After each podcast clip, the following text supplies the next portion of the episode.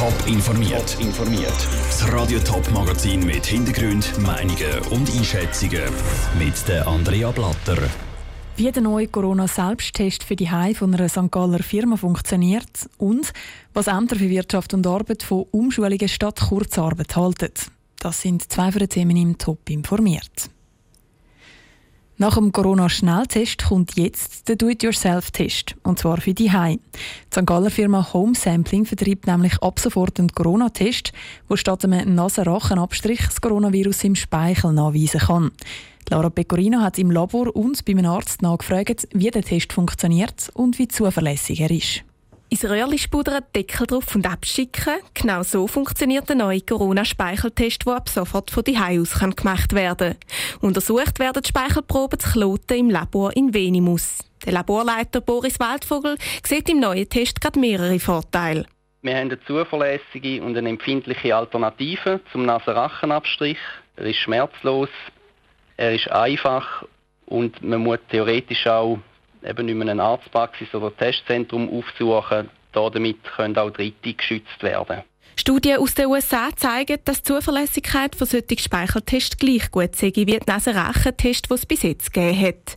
Trotzdem, ganz so einfach ist es dann doch nicht. Die Kontrolle über die richtige Anwendung hat die Hai nämlich niemand. Das bestätigt auch der Boris Waldvogel. Schlussendlich ist es so, dass sie ein Auftragsformular unterschreiben, wo sie bestätigen, dass sie die Entnahme genauso durchgeführt haben, wie es eben beschrieben ist, dass es sich um ihre Probe handelt, um da quasi einen Beschiss äh, vorzubeugen. Andererseits müssen wir auch realistisch sein, beschissen können sie überall. Er ist aber überzeugt, dass sich durch den einfachen Speicheltest mehr Leute testen lassen und das Coronavirus schneller eingedämmt werden kann. Aber was halten die Ärzte davon? Der Hausarzt Christoph Bove findet es grundsätzlich gut, dass es ein weiteres Mittel gibt, um das Coronavirus zu bekämpfen. Ihm ist aber auch recht, wenn die Leute weiterhin dem Arzt vertrauen beim Testen. Wir glauben natürlich an uns und an unsere Tests. Von denen sind wir überzeugt. Wie es mit dem Speicheltest weitergeht, werden wir dann sehen. Wirklich brauchen, das ist der Test aber laut dem Hausarzt nicht. Sie haben vorige Kapazität, um mögliche Corona-Patienten zu testen und das Ärztepersonal sei genug gut geschützt vor den Viren. Wer also lieber den Experten als Test weglässt, soll nicht zögern, um den Arzt oder das Testzentrum aufzusuchen. Der Beitrag von Lara Pecorino. Der Test kostet übrigens 157 Franken. Wer das Geld nicht aus eigenen Tasche bezahlen will, braucht eine Anordnung von einem Arzt, einem Testzentrum oder einer Apotheke. Flugbegleiterinnen und Flugbegleiter sind mehr die als im Flüger. Das Pflegepersonal ist dafür fast mehr im Spital als die Die Corona-Krise hat das Arbeitspensum in vielen Bereichen stark verändert. Der Thurgauer CVP-Nationalrat Christian Lohr fordert darum, dass sich Leute in der Kurzarbeit umschulen lassen und dass das der Bund zahlt. Das berichtet die Thurgauer Zeitung. Was die Ämter für Wirtschaft und Arbeit von deren Idee halten, im Beitrag von der Selin Greising. Umschulen statt Kurzarbeit. So die Idee vom Nationalrat Christian Lohr. Er befürchtet nämlich, dass in vielen Branchen die Leute auch nach der Corona-Krise noch wenig bis keine Arbeit haben. Für die Umschulung sollten die Leute Geld bekommen. Und zwar einfach das, was sonst als Kurzarbeits- oder später als Arbeitslosenentschädigung überkommt. Die Idee stößt beim Amt für Wirtschaft und Arbeit Thurgau auf Widerstand. Sich jetzt zum Beispiel einfach auf den Pflegeberuf umschulen lassen, möchte wenig Sinn, sagt Judith Müller vom Amt für Arbeit und Wirtschaft Thurgau. Also Leute, die in der Kurzarbeit sind, die sind auf einem Beruf, die hoffen zusammen mit dem Betrieb, dass sie dort weiterhin bleiben können. Also jetzt einfach auf Halten, umschulen auf etwas, was vielleicht gar nicht will, sehe ich jetzt nicht als zielführend an.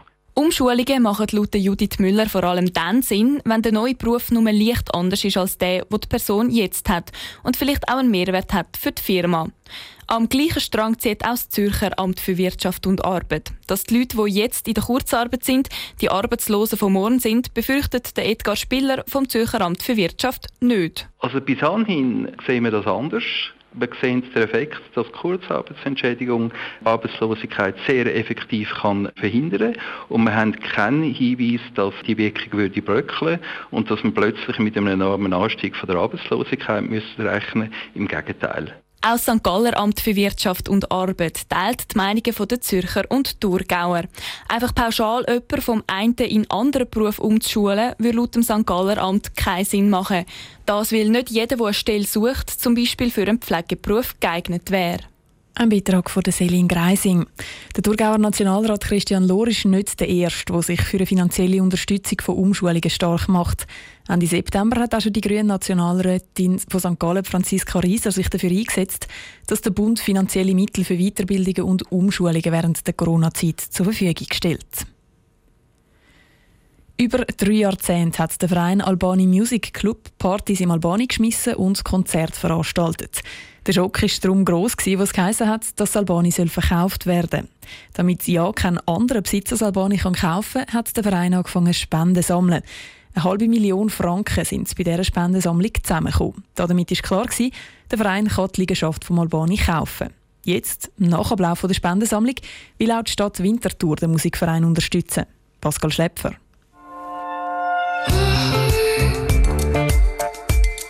Eigentlich hätte der Verein Albani Music Club 300.000 Franken sammeln bei der Spendeaktion im September.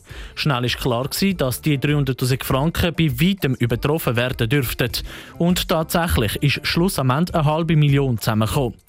Dazu kommen neu auch noch 100.000 Franken, die der Verein Albani Music Club von der Stadt Winterthur überkommt. Die Freude sich riesig, sagt der Präsident Thomas Anwander. Ich glaube, es sind zwei Sachen. Das eine ist eine Anerkennung für das, was Albani in den letzten 30 Jahren aufgebaut hat, an Kultur in Winterthur. Und das zweite hilft uns, nachdem wir jetzt die Liegenschaft erworben haben, ein, zwei Sanierungen zu machen, vor allem im energetischen Bereich, sodass wir da können optimal unterwegs sein. Was für Sanierungen genau nötig sind, das weiss der Thomas Anwander noch nicht. In den nächsten zwei bis drei Monaten will der Verein einen Sanierungsplan machen. Die 100.000 Franken von der Stadt Winterthur kommt der Verein aber nicht einfach geschenkt über, er muss sie zurückzahlen.